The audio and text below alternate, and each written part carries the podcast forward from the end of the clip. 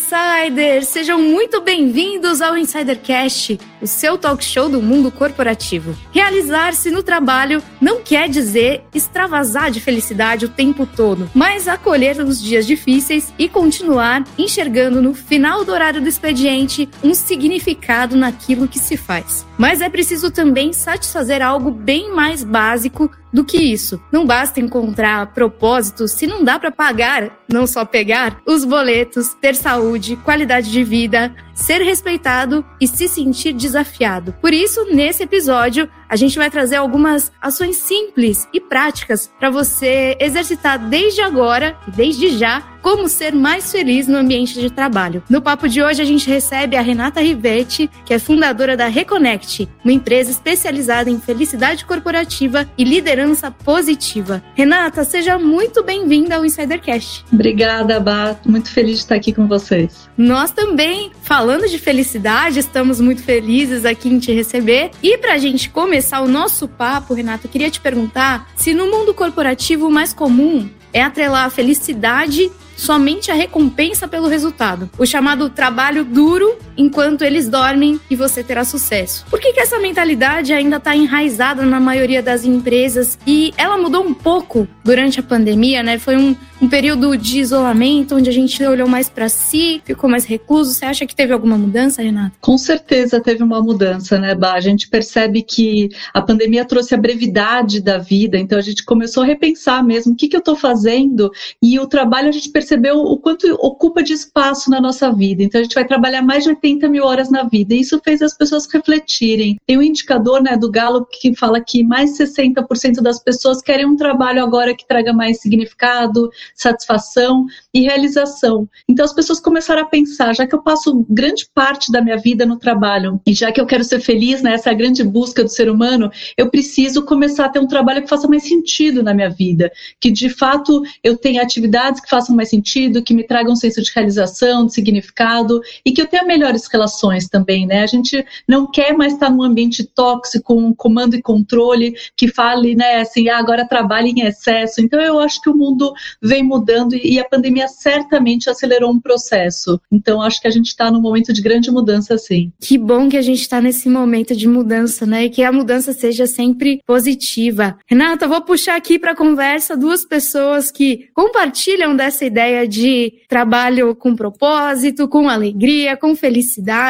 O primeiro deles é o nosso empreendedor nato, que fala sempre de empreendedorismo, intraempreendedorismo, já que ele está no Insidercast, mas está pensando no quê? Na carrocinha do dog, lá de Osasco, nossa querida Oz, e vem sempre nos braços, aliás, nas asas dos pombos lá de Oz. Ele que já está virando cidadão honorário, benemérito, virando nome de rua, avenida, vai se candidatar nessa próxima eleição lá em Oz, quase de tão querido, de tão pessoa grata que ele tá virando da cidade. Ele, Fábio Oliveira, seja muito bem-vindo ao Insidercast. Olá, insiders! Olha que alegria estar aqui hoje para falar do tema felicidade no trabalho e com, com pessoas como a Renata, com você, Bar Rodrigues, com você, insider, e tem uma coisa, né? O, o que traz felicidade para certas pessoas, eu vou, eu vou revelar aqui o que traz felicidade para Clayton Lúcio. Ele tem felicidade ao ouvir Eduardo e Mônica só no violão e comer aquele torresminho que acompanha a feijoquinha. Não é não, Clayton Lúcio? Seja bem-vindo ao Instagram.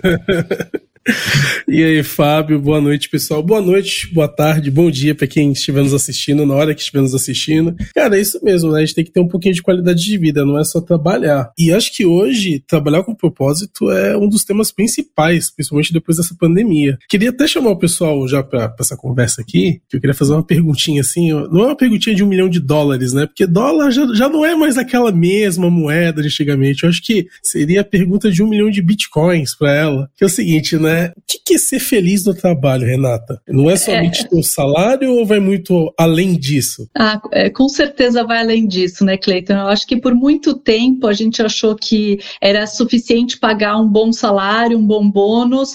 Uh, depois de um tempo começou a se falar, ah, agora o ambiente tem que ser colorido, precisa ter um tobogã, precisa ter mesa de sinuca. Então a gente focou muito a felicidade do trabalho nos benefícios.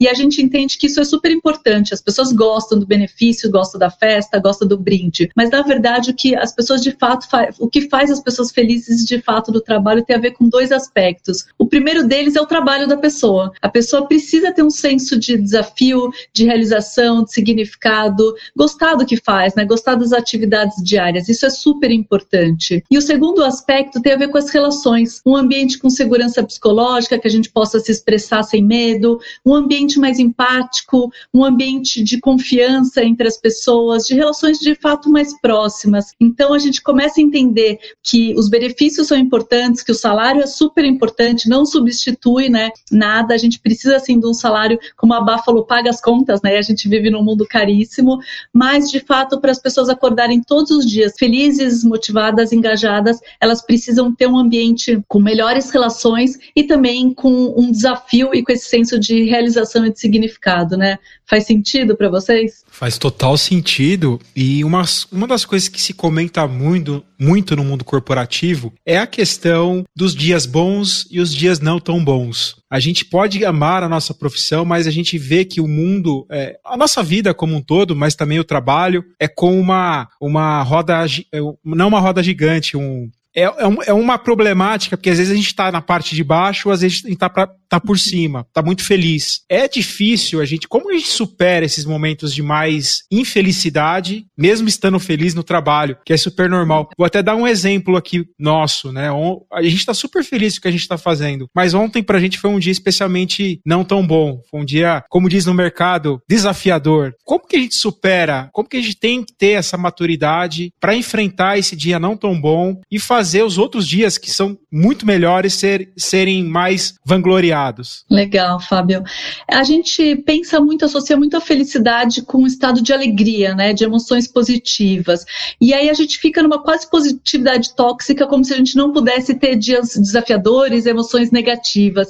E isso é impossível. Então veio o Covid, né? Se alguém falar assim, ah, não quero desafios na minha vida, não quero nenhum imprevisto, a gente sabe que é impossível. Então a gente entende que felicidade não não está associada só essa alegria, só essa emoção positiva tem uma frase que eu gosto muito do Paul Dolan, que é um economista comportamental, que fala: felicidade são experiências de prazer e propósito ao longo do tempo. A gente começa a entender que eu posso, em alguns momentos, não ter essa vida de prazer, né? Não ter um momento de emoções positivas, posso não estar alegre em alguns dias, mas se eu tiver o propósito, se eu tiver uma vida com significado, é possível que eu esteja feliz, né? Mesmo assim. Então, na verdade, é, o Paul Dolan fala que é um pêndulo, que a gente precisa também de momentos alegres né, desses momentos dessa vida hedônica de diversão, de alegria, de emoções positivas, mas a gente precisa também, né, dessa vida que a gente fala eudaimônica, com significado, com autorrealização, né, com virtudes. E que se eu tenho essa vida com significado, eu me permito ser humano e eu vou passar por momentos de dor, eu vou passar por desafios, eu vou passar por momentos muitas vezes que são desafiadores, como você falou.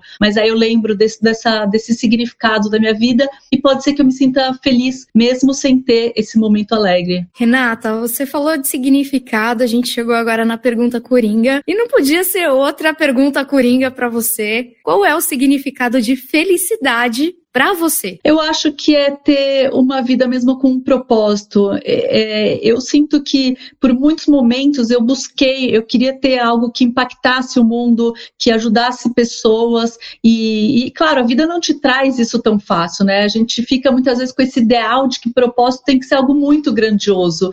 E em algum momento eu me frustrei muito por isso, de achar eu quero ajudar pessoas, mas eu não larguei tudo, né? E, e não fui para África, eu não trabalho no Greenpeace, eu não tenho tenho, não sou médica, então como é que eu posso ter um propósito? E por um tempo eu acabei divagando e sonhando, só que eu tinha que transformar o mundo. E eu comecei a entender que a jornada, o propósito hoje de ajudar pessoas tem muito mais a ver com a caminhada, com o meu dia a dia, com talvez só com o meu entorno mesmo, né? Com passo a passo, do que realmente com algo muito grandioso, algo extraordinário. Então, é, para mim faz muito sentido a frase de prazer e propósito. Eu gosto da vida alegre também, eu acho super importante a gente ter ter momentos de lazer, de prazer, e busco isso na minha vida. Mas certamente, se fosse só isso, como em algum momento talvez tenha sido, uh, eu me sentiria vazia. E hoje, para mim, é muito claro que eu tenho um significado maior, né? De, de fato, ajudar o meu entorno e, quem sabe, né, plantar sementinhas das organizações para a gente conseguir transformar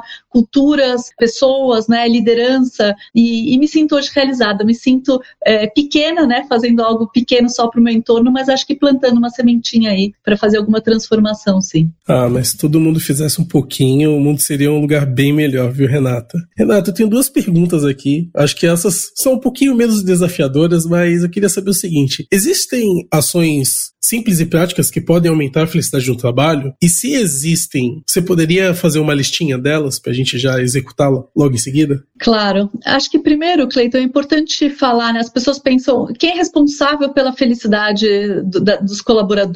E eu sempre falo que é compartilhada, né? É uma responsabilidade compartilhada. Certamente a área de pessoas, de RH, cada vez é uma área mais estratégica, né? Que levanta o tema, que fala sobre isso, que traz programas, que tenta capacitar a liderança. Então, acho que a área de RH cada vez tem sido, tem tido aí um papel mais importante. Mas não adianta nada se os líderes não entenderem que eles também têm que mudar hábitos, posturas, né, usarem novas ferramentas. E claro que, por fim, também temos que falar que as próprias pessoas são responsáveis, né? Não adianta falar, eu vou esperar, só ser feliz o dia que a empresa for perfeita. Vai ficar esperando, porque isso não vai acontecer. O dia que o Brasil for perfeito, eu vou ser feliz. Então a gente vai se frustrar. Então acho que esse é o primeiro ponto importante. Segundo, falando de ferramentas práticas, são várias, né? Eu falo que hoje eu tenho um cardápio aí de intervenções que, que a psicologia positiva traz para a gente tentar atuar.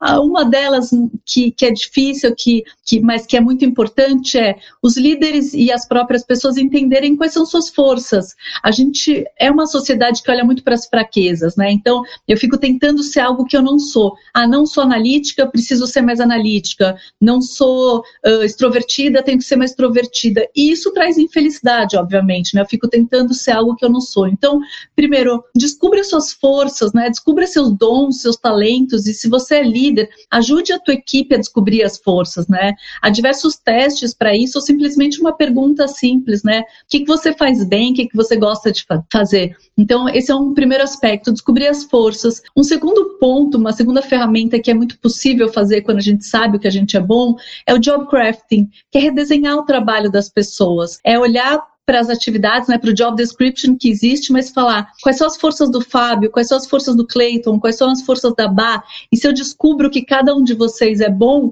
eu redesenho trabalhos para que você faça o que faz sentido para você, o que te traga desafios, o que te traga esse sentimento de realização. E outras uh, ações muito simples, como celebrar mais as conquistas, né? A gente também olha muito para o que não funciona, então a gente normalmente olha o que está vermelho, né? As metas que a gente não está batendo e a gente foca muito nisso as pessoas, isso baixa a autoestima, isso traz um senso de que eu não estou realizando, né? Não me sinto muitas vezes realizado. Então, eu falo, por que não começar toda segunda-feira com um check-in de coisas boas? O que, que deu certo semana passada? O que, que a gente tem para celebrar? Porque sempre vai ter, desde pequenas conquistas até grandes, né? E a gente espera para celebrar na festa de final de ano em dezembro. Então, isso é uma outra prática simples. E aí tem ações como reconhecer mais as pessoas também, valorizar mais as pessoas, dar feedbacks mais empáticos, mais frequentes, ajudar as pessoas a se desenvolverem, a crescerem, a aprenderem, eh, fazer team buildings com ferramentas como um clube de leitura. Então, a gente fala que as ferramentas elas são práticas, elas são óbvias e elas são gratuitas na maioria dos casos, quando a gente monta uma estratégia de, de felicidade corporativa, quase sempre é um plano gratuito. O que a gente precisa é conscientizar as pessoas do porquê que a gente está escolhendo aquilo e dar ferramentas para, de fato, fato elas atuarem com essa mudança de hábitos. Mas um plano de felicidade corporativa tem mais a ver com esse contato do líder com, com a equipe no dia a dia do que com levar todo mundo para a Disney, né? Então acho que esse aspecto é super importante, tem muito a ver mesmo com a jornada, com a caminhada e com o dia a dia. Renata, você comentou na sua resposta da tal da segurança psicológica, né? Uhum. Que, que, muito tem se falado hoje no, no mundo corporativo. A gente até tem empresas como, por exemplo, o Google, que ela tem uma crença né? Que ninguém é humilhado ou punido por compartilhar suas ideias. Que muitas vezes acontece no mundo corporativo de você acabar não se expressando, ou quando você se expressa, você é punido. Né? Uhum. Então, é muito interessante o Google fazer isso e ter uma, uma metodologia para isso, né, da psicologia, da segurança psicológica. Uhum. Por que, que é importante as empresas criarem um ambiente como esse? E para ser tão fomentador de inovação, né, de felicidade e inovação nas empresas, qual é a sua opinião? É, bom, eu acho a segurança psicológica essencial, né? Não existe mesmo inovação se eu não tenho espaço para as pessoas errarem, aprenderem, discutirem, né, os erros muitas vezes. A gente olha, por exemplo, o iPhone, o Mac, assim, não existiria essa inovação se não tivesse o erro, se o processo não fosse errar, aprender, né, até o momento que chega o modelo certo. E a gente vê várias companhias que acabaram porque elas não tiveram esse espaço seguro psicologicamente para as pessoas falarem. Então, o caso do, do iPhone é muito, é muito claro isso, né? Então, é, certamente vários erros aconteceram até se criar um modelo que é hoje um celular que todo mundo quer ter, enfim, é, criou um desejo de consumo nas pessoas. E alguns concorrentes achavam que o mercado estava ganho, né? Então, ah, não preciso mudar, já está tudo certo. E não se discutia muito sobre inovação, sobre mudança, sobre é, um, um, novos caminhos. E isso fez certamente algumas empresas acabarem. Então, o que o Google descobriu né, nessa análise foi de que o que mais importa é, para um time de alta performance, certamente a gente acha que é porque tem uma pessoa muito boa no time. E, na verdade, a descoberta do Google foi não. É mais importante como o time atua em conjunto do que quem está no time. Então, foi uma grande revolução, né, se a gente for pensar. A gente focava muito no indivíduo e o Google fala: não, vamos olhar o time. E esse time, se ele tiver um espaço aberto, né, como você falou, Fábio, para uh, errar, para questionar, para falar de dúvidas, para levar outras ideias, ele de fato vai agir de forma muito mais inovadora, muito mais criativa, uh, vai ter muito mais aprendizado nesses times. Então, a gente entende que o mercado hoje já tem essa consciência. O, o que eu sinto é, muitas vezes as empresas já entenderam que isso é importante. O problema é praticar. Se, se os líderes não tiverem essa consciência de que segurança psicológica é sutil, porque às vezes é um, de vocês vem com uma ideia e aí eu falo assim: ah, não, já traba eu trabalho aqui faz tempo, eu sei que isso não funciona, essa ideia é ruim. E isso acontece o tempo todo, né, ao nosso redor. A gente acha que ah, a segurança psicológica é algo muito grande, né? Mas na verdade tem, tem muito a ver com essas relações pequenas do dia a dia, que uma pessoa interrompe a outra, que uma pessoa não olha para outra, que uma pessoa não abre espaço para outra trazer ideias, né? Que uma pessoa corta outra com uma ideia. E isso acontece o tempo todo nas organizações, né? Tem um estudo da McKinsey que fala que somente 26% dos líderes atuam na área de aprendizado, que é a área do, do, da segurança psicológica. Então, eu acho que a gente sabe na teoria o quão importante é a segurança psicológica, mas praticar ainda é muito difícil. Falando em felicidade, mas agora trazendo para o lado alegria e para esse campo, né, seu de atuação, Renata, queria te perguntar quais foram as maiores alegrias e desafios do seu mercado. Eu acho que a alegria, né, um sentimento muitas vezes de realização, de satisfação, é quando eu termino uma palestra, um workshop e as pessoas falam: Nossa, eu imaginei que fosse algo superficial ou, ou besteira e isso foi transformador, né? Então, quando eu percebo que eu consigo de fato plantar uma sementinha para a pessoa mudar os próprios hábitos, porque a gente fala que sempre começa pelo indivíduo, né? Não dá para mudar uma organização se eu não olhar para mim. E essa pessoa pode influenciar outras pessoas, né? Então, eu me sinto muito realizada, muito feliz, muito alegre quando eu tenho esse feedback das pessoas de que às vezes aquelas palavras e aquelas ferramentas que eu levei transformaram a vida delas, né? Eu acho que esse é o ponto principal, assim, o desafio, uh, ele vem muitas vezes no dia a dia da gente perceber que muitas vezes a organização entende a importância, fala que o tema é prioritário, mas aí a gente, na hora, na hora H, a gente percebe que aquilo é só, ah, vamos cumprir tabela, né? Então a gente faz uma coisa pequena, não me esforço, não me dedico, não, não coloco investimento de tempo, de pessoas, para de fato transformar o ambiente, né? Que eu acho que dá uma frustração, que, que, que eu acho que é muito parecido com o que acontecia há alguns anos no tema da diversidade. Quando a gente olha alguns anos, anos a diversidade era marketing muitas vezes, né? Precisa ter na empresa porque está na moda, porque é legal, enfim. E, e não porque isso transforma e porque é essencial no mundo que a gente vive. E hoje a gente começa a conversar com a maioria das organizações, das empresas, quase todas entendem a importância da diversidade, de que o quanto a gente precisa de fato atuar com pessoas diferentes, com ideias diferentes e o quanto isso é, é essencial num mundo que é tão difícil, né, para as minorias. Então, eu acho que o tema da felicidade felicidade vai estar passando por algo parecido. A gente ainda tem muito esforço para convencer de que ele deveria ser a prioridade, mas aí a gente olha os indicadores de saúde mental e, e só tem desafios, né? O Brasil é o país mais ansioso do mundo, segundo em burnout, quinto depressão. A gente tem que fazer algo. E aí a frustração é quando a gente percebe que isso não é a prioridade das pessoas. É verdade. Queria dar uma opinião aqui que é minha opinião, tá?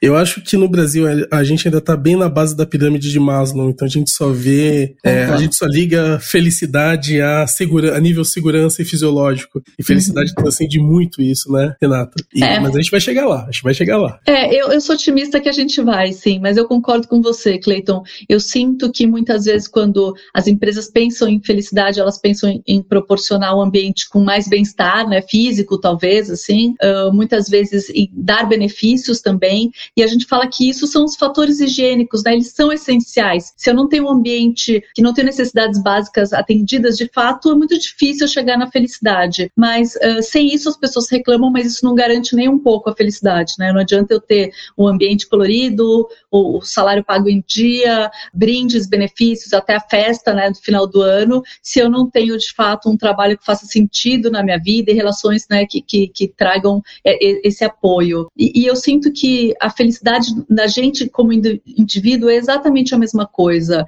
Eu tenho falado muito sobre isso. É fácil falar de felicidade depois que eu tenho as necessidades básicas atendidas, mas não dá para falar de felicidade se eu estou passando fome, se eu estou numa situação de vulnerabilidade, se eu não tenho onde morar, né? Então, eu falo que a felicidade ainda é um lugar privilegiado, a gente trazer esse tema à tona.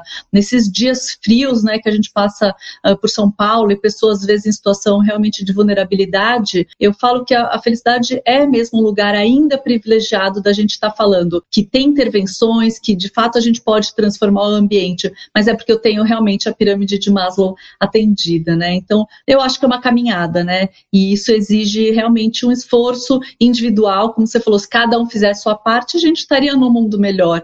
Mas infelizmente a gente sabe ainda que estamos engatinhando nesse tema. E super, né? Como você disse na sua resposta anterior, assim como diversidade diversidade e inclusão, eu vou até usar um termo aqui que talvez para algumas pessoas seja pejorativo, mas eu acredito que não seja. Há anos atrás era um tema ligado, entre aspas, a uma perfumaria né, uhum. dentro das organizações. A felicidade ainda pode ser encarada, mas é hoje a gente já percebe que é um fator que traz competitividade para as empresas, da mesma maneira que diversidade e inclusão. No mundo diverso de ideias, é, as, essas ideias conseguem transformar as empresas em empresas mais perenes ao longo do tempo, funcionários mais felizes também vão conseguir, né? Então, eu acho que a mentalidade vai começar a mudar a partir do momento que as empresas levarem mais a sério e começarem a realmente terem mais resultados, que já têm resultados, mas esses resultados começarem a ser tão grandes que tornem-se uma vantagem competitiva que é impossível você não falar, é, você ignorar que felicidade do trabalho é um fator relevante, né, Renato? Perfeito. Mas a gente vai chegar lá. A gente vai chegar é. lá.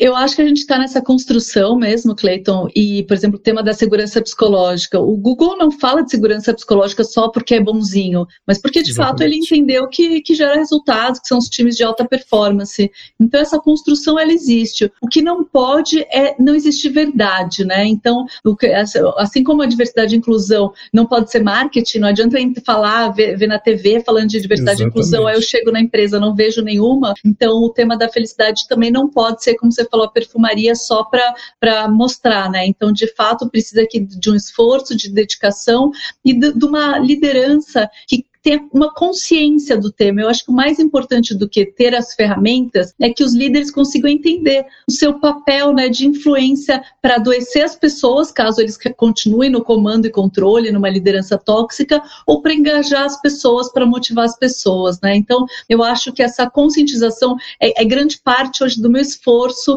no trabalho, é para que a gente possa conscientizar as pessoas de que uh, as pessoas estão frágeis, estão vulneráveis e elas precisam sim desse olhar um pouco mais empático. Agora, a gente está falando muito de felicidade, né? Falando de felicidade no trabalho, mas eu queria agora te fazer uma pergunta que é muito querida por nós aqui, que é o seguinte, né? Normalmente a gente esconde aquelas coisas que. os tombos que nós temos no LinkedIn, mas eu queria uhum. saber os seus tombos, e principalmente os seus tombos que já foram superados. Então eu queria te fazer uma pergunta assim: quais foram os seus maiores desafios pessoais e profissionais na sua carreira? E como você. O que, que você aprendeu ao superá-los? Bom, eu acho que eu comecei minha carreira muito idealista, né? Então, Eu, me, eu fiz administração na, na GV e, e, saí de lá falando, não, quero trabalhar no terceiro setor, quero transformar o mundo. Mas é aquela coisa, ah, preciso me sustentar e acabei conseguindo passar como trainee de uma multinacional. Então, é, nesse momento eu me senti, será que faz sentido isso para mim? Isso foi um momento de repensar, né? O que, que eu estou fazendo da minha vida, da minha carreira? E fui levando, né? Crescendo, enfim, tendo um bom resultado. E em algum momento eu senti que já não fazia mais sentido, né? Então, foi, o que, que eu faço agora? E aí eu fui um pouco radical, falei, preciso abandonar o mercado corporativo porque eu preciso salvar o mundo. Aí eu voltei para aquele ideal, né? Com isso com 30 e poucos anos. E aí eu me senti dando os passos para trás, sabe, Cleiton? Assim, um pouco divagando. Quero salvar o mundo, mas não estou salvando. E talvez eu pudesse relembrar que eu, sendo líder, eu tinha mais influência, né? E, e até fazia mais pelo mundo do que o que eu estou aqui parada, negando uh, muitas vezes esse mundo material, corporativo, e fico aqui divagando. Então, me senti em alguns momentos dando alguns passos para trás na carreira. E hoje acho que até faz sentido, assim, se eu for pensar no final a vida é, tem até uma pergunta na escala de satisfação da vida, né? Você faria tudo diferente? E eu acho que esses passos também que a gente, esses tombos, esses passos para trás, eles são importantes porque no final eu cheguei aqui estando onde eu quero estar hoje, né? E eu aprendi muito nesses momentos que eu também divaguei um pouco. Então eu acho que essa na minha carreira teve esse, teve um momento de pausa assim, de buscas de fui trabalhar com eventos, fui trabalhar em alguns negócios da família e também fiquei nessa busca, como é que eu vou ajudar pessoas, e aí não tinha nada a ver comigo. Eu trabalhei até com casamento, assim, e me sentia assim, nossa, não tem nada a ver, as pessoas gastando fortunas muitas vezes, e eu nem concordava, assim. Então, foi realmente um momento de, de aprendizado, né? Mas talvez alguns tombos aí no caminho. E na vida pessoal, assim, fiquei 15 anos numa relação, terminei em 2018, assim, foi um momento de, é, de repensar tudo, né? O que, que eu vou fazer agora e, e como é que eu posso recomeçar minha vida? A gente acha às vezes que não dá para recomeçar começar, né? A gente acha ah, a vida é dura e agora eu vou ser infeliz. E por um muito tempo eu assim não sabia como me reconstruir. E aí depois foi é isso, assim, você vai se cuidando, você vai tendo autoconhecimento, você vai acho que se talvez plantando sementes novas, né, recomeçando a vida, novos hábitos, novas rotinas, né, um, olhar positivo. Então eu consegui reconstruir minha vida e hoje me sinto muito feliz. Mas óbvio, é, eu acho que um ponto importante quando a gente fala de felicidade é entender que a vida ela é desafiadora. Eu começo todas as minhas palestras falando: é, esse é o mundo de hoje. Se a gente for esperar o novo normal, o mundo estável, o momento perfeito da vida para ser feliz, eu vou postergar a minha felicidade porque não vai existir. Então, é, eu acho que a gente tem que ter esse olhar claro de que os desafios são inevitáveis. Né? Se alguém falar, eu não aceito o Covid, eu não aceito a mudança na minha vida, a pessoa vai sofrer muito, como em algum momento eu sofri né, por não aceitar. E aí você vai percebendo que você é mais resiliente, mais forte, né, mais corajoso até até do que você imagina. Então, eu acho que faz parte da vida, né? Hoje eu com 40 me sinto uh, muito feliz e muito mais consciente de que a vida não vai ser só o momento que a gente está no topo, né? Que legal a sua história. E mostra, né, que a cada manhã que a gente abre o olho, que a gente acorda, é uma nova chance da gente recomeçar. É. E aprender com tudo que a gente fez, né, com as nossas escolhas. Agradecer também por estar acordando e poder fazer o novo e enfrentar o novo. E tudo que você falou foi muito bem isso. Basta a gente ter essa compreensão, né? Do, tudo que a gente faz é um aprendizado, se não deu certo. E se deu certo, a gente está indo no caminho certo, seguindo o nosso propósito. Renata, o papo foi muito legal. Eu vou até pedir para meus amigos aqui, Cleiton Lucy, Bar Rodrigues, abrirem o microfone para a gente dar aquele Contagem. salve. Né? 3, 2, 1 e. Ah! ah acabou! Entramos acabou. em flow. Entramos em flow. Renata, antes da gente ir embora, deixa seu recado final e também as suas redes de contato para as pessoas poderem conhecer um pouquinho mais do seu trabalho, sobre você, enfim. Eu acho que a mensagem final, eu sempre falo que felicidade é, não é fácil, mas depende também da gente, depende de esforço, depende dessa resiliência, né? depende de autoconhecimento, certamente, depende de autorresponsabilidade e de disciplina também, né? Se a gente for esperar realmente a vida ser feliz, né? Simplesmente esperando, a gente não vai ter. Então eu acho que depende da nossa mudança de hábitos e de uma consciência que a gente pode buscar. Eu sou muito otimista, acredito no mundo melhor. As pessoas falam, o mundo é um horror. Eu falo, mas olha, antes as pessoas cortavam as cabeças, né, umas das outras. Então, eu acho que a gente está melhorando, sim, construindo um mundo mais saudável e mais positivo. E quem quiser, fico super à disposição também para dúvidas mesmo. Então, meu LinkedIn é Renata Rivetti, ou o nosso site, né, o nosso Instagram, Reconnect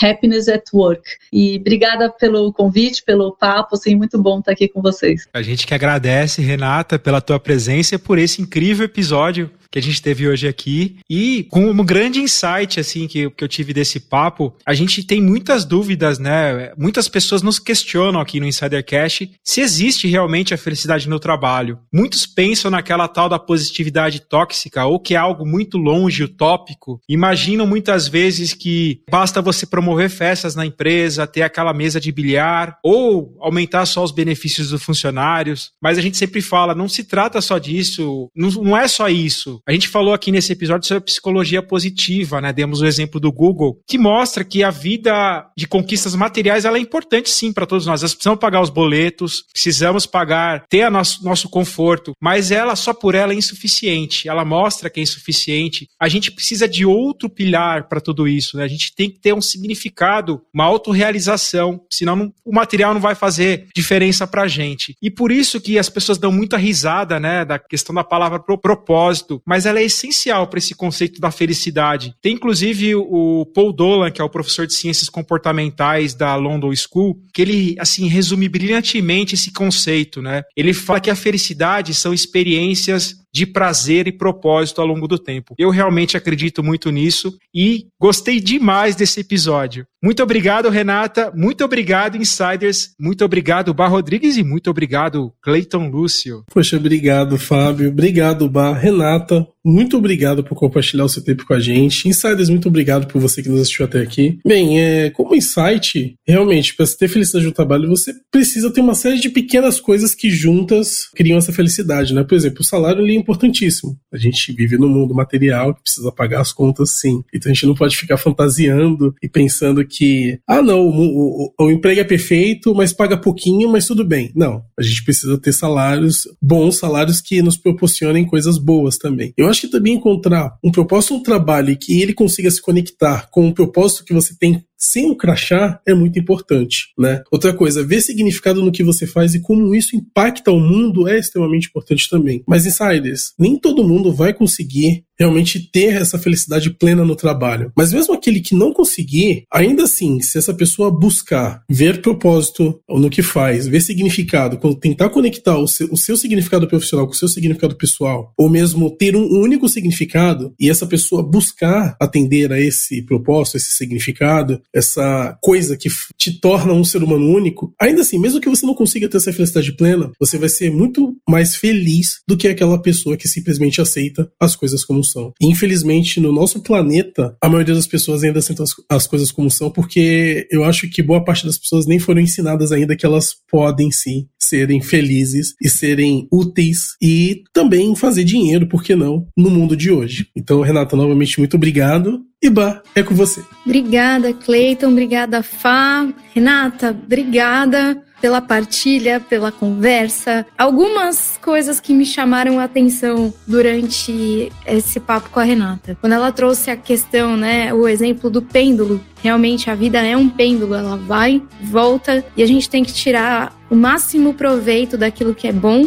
nessa viagem, né? Junto com esse pêndulo de ir e voltar. E a gente nunca volta exatamente para o mesmo lugar de partida. É sempre próximo, mas nunca é no exato lugar. A questão que ela trouxe de felicidade ser um privilégio. Felicidade devia ser um, não um dever, mas devia ser algo inerente, natural algo que realmente serve a todo mundo, não um privilégio, como a Renata inclusive deu o exemplo, né, dos dias frios, ter um cobertor já é um motivo de felicidade para a gente que tem esse privilégio, né, de, de estar num lugar quentinho, acolhedor e aconchegante. Isso não deveria ser um privilégio, isso devia ser um direito de todo mundo, né? Infelizmente, a gente sabe que estou sendo idealista demais e não é assim, mas como o Clayton falou, a Renata também falou, se cada um fizer a sua parte, isso se torna um pouco mais possível. Aceitar os nossos desafios, aquilo que a vida nos propõe como desafio. Isso também faz parte da felicidade, vencer esse desafio, nos testar, nos levar além, né? Nos mostrar novas facetas,